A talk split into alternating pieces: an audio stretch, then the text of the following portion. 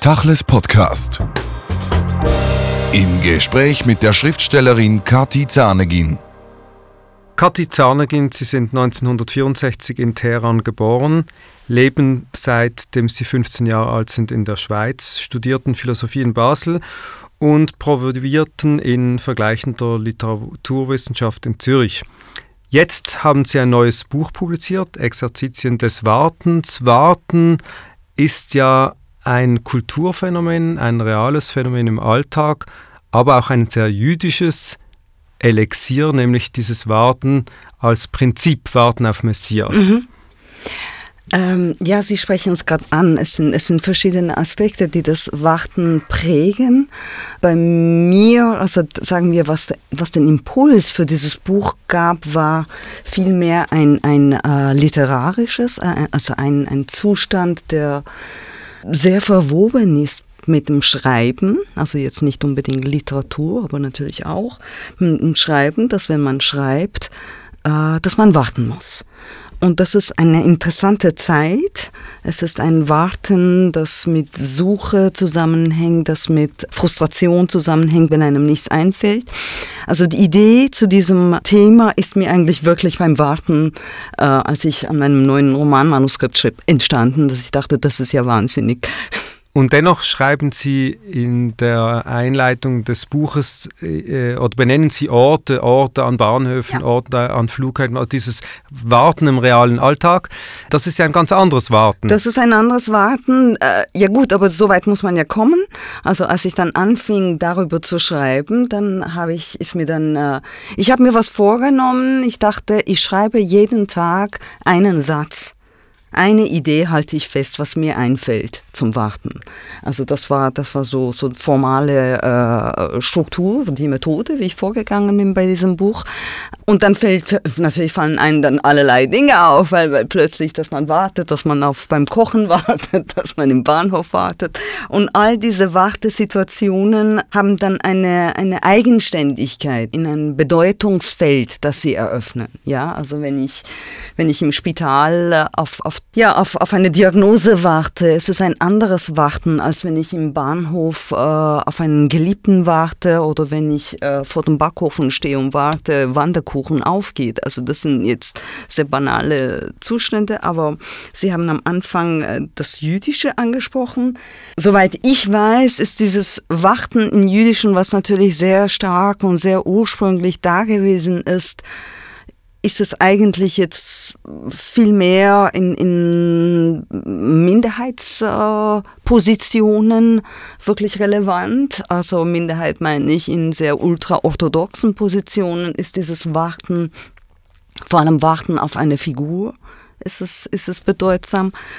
Und ansonsten, ich glaube, wenn, wenn man das einfach Warten jetzt im jüdischen in dem Sinne nimmt, was, was, was in der Torah äh, äh, vorgeschrieben oder gewünscht wird, dass, dass wir in einer gerechten Welt leben. Ich glaube, das ist ein Warten, das uns alle prägt. Eben dieses Warten, dieses messianische Warten, mhm. das ein Warten ist auf die Erlösung, mhm. dieses permanente in diesem Zustand verharren, wie Hiob es tut und mhm. alles über sich ergehen lassen, weil das Bessere wird ja dann noch kommen. Also mhm. Leb das Leben ist ein Zustand des Wartens. Ja gut, aber ich, das spricht jetzt nicht ähm, mir und meiner Lebensweise. Das kann ich so nicht, äh, auch nicht bejahen. Ich, ich glaube nicht, dass man Warten in dem Sinne, wie Sie sagen, höre ich eine Passivität. Das entspricht nicht meiner, meiner Lebensoptik. Ich glaube auch nicht, dass dieses Warten von der Mehrheit Mehrheit der Juden und Jüdinnen praktiziert wird. Also jedenfalls kenne ich niemanden, der so lebt. Wie gesagt, ich glaube, das Warten, in die, die Bedeutung des Wartens im, im jüdischen, äh, wie Sie das sagen, so, so, zum Warten, dass das Bessere kommt eines Tages von alleine und, und so weiter. Das ist, glaube ich, eine Position, die in den sehr orthodoxen Strömungen und äh, Praktiken ähm, zelebriert wird. Das wäre dann nochmals ein anderes Thema, auch ein kulturhistorisches. Aber wenn wir heraushören, was Sie sagen, Sie haben ja einen psychoanalytischen Hintergrund, genau. Sie haben Psychoanalytik praktiziert oder tun das immer noch. Ja. Und dort ist das Warten ein anderes Momentum. Also die klassische Psychoanalyse hat ja viel mit Zeit und Warten ja. zu tun. Äh, ja, dieses Warten in der Psychoanalyse, das Sie ansprechen, jetzt müssen wir äh, etwas genau machen, von wem aus? Von der Analytikerin aus oder, oder von dem oder derjenigen, die auf der Couch liegt oder gegenüber sitzt. Das sind unterschiedliche Warten. Ja, Warten hat mit der Zeit zu tun. Und die Zeit ist einfach eine, nicht nur eine Kategorie des Denkens, wenn man das, das, aus der Philosophie weiß, sondern einfach eine Kategorie, existenzielle Kategorie.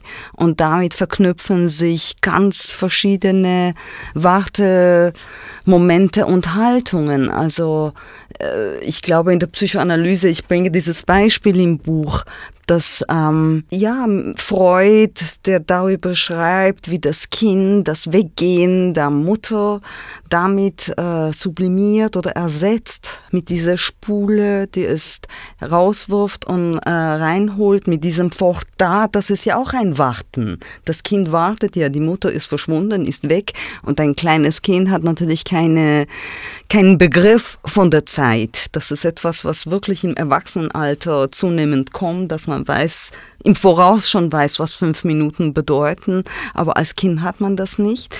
Und äh, ja, dass natürlich mit Warten etwas passiert. Die Basler emeritierte äh, Professorin Annemarie Pipo, Philosophin, schreibt, die Zeit vergeht wie im Flug und man lernt, die Vielsinnigkeit des Wartens zu verstehen im Zusammenhang mit den Texten in ihrem Buch. Diese Texte sind ja originell, witzig, kurz, länger.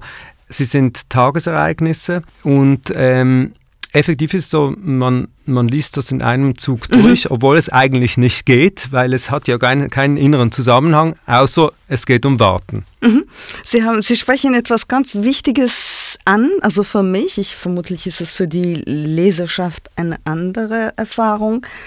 Für mich persönlich kann man das Buch aufs Mal lesen. Einfach rein vom rhythmischen her ist es so gedacht. Also die Abschnitte wirklich mit äh, ganz wenigen Mustern verschoben werden beim Druck, damit, damit es auf, auf die Seiten Platz finden und so. Aber an und für sich haben die Chronologie der, der Notizen stimmen so. Und die, es gibt einen Grund, dass die so sind, wie sie sind. Und, äh, aber wie Sie sagen, man kann, man kann sie natürlich äh, häppchenweise lesen, aber man kann es auch am Stück lesen. Ich habe nichts dagegen, wenn man, wenn man alles aufs Mal liest. Sie sind ja Mitbegründerin des Internationalen Lyrikfestivals und wenn man das vor diesem Hintergrund liest, findet man ja sehr viele verdichtete Stellen. Ich nehme jetzt einfach mal eine und da fragt man sich natürlich, was hat das mit Warten zu tun, was war der mhm. Gedanke dahinter. Äh, auf Seite 39 steht, ja, lieber Peter Handke, ich bin auch müde. Und da fragt man sich, was war da der Wartebegriff? Warten Sie auf das Moment, da Peter Handke sich historisch jetzt öffnet und äh, ein paar Dinge reflektiert oder um was geht's? Ja, mit dieser Frage habe ich ehrlich gesagt gerechnet, weil es mir bewusst war, dass diese Notizen äh, manchmal auf den, auf den ersten Blick oder wenn man sie isoliert, gar nichts mit dem Z Thema zu tun haben, genau wie das Beispiel, das Sie äh, herangezogen haben. Ich schaue dieses Buch als ein Tagebuch des Wartens. Es ist eher das. Es sind nicht so disparate Notizen und Gedanken zu einem Thema, auch nicht systematisch. Also ich, ich erhebe keinen systematischen Anspruch. Es, das Thema ist sicher nicht erschöpfend äh, behandelt, aber es ist ein, ein Tagebuch, in einem subjektiven Sinne, wo ich mit meinen eigenen Gedanken in Selbstgesprächen, aber auch in Gesprächen mit anderen. Ich glaube, ein Selbstgespräch, ein wirkliches Selbstgespräch gibt es ja nicht. Ein Selbstgespräch ist immer ein Gespräch mit jemandem. Wir stellen uns immer jemanden in uns vor, mit dem wir reden. Es ist jemand, den, den wir lieben oder jemand, den wir idealisieren, den, was auch immer. Also ein Selbstgespräch ist immer ein Gespräch mit einem anderen.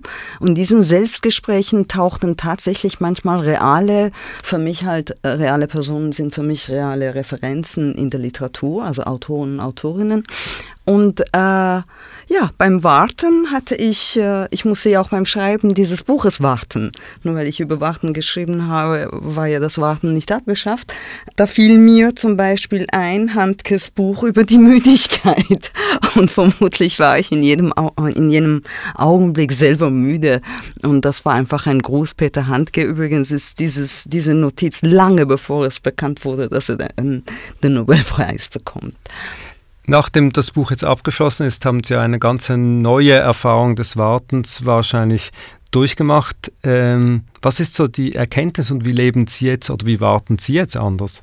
Ach, das ist jetzt, glaube ich, das wäre zu schön, wenn, äh, wenn man jetzt wirklich ein, ein vollkommen ausgetauscht wird. Also ich meine, ich habe mit diesem Buch tatsächlich selber die äh, Erkenntnis gewonnen, dass es unterschiedliche Positionen im Warten gibt, dass man unterschiedlich wartet. Man kann nicht sagen, nur es gibt ja Leute, die sagen, ach, ich kann nicht warten. So die, das ist so Standardsatz, äh, die Ungeduldigen, kann nicht warten.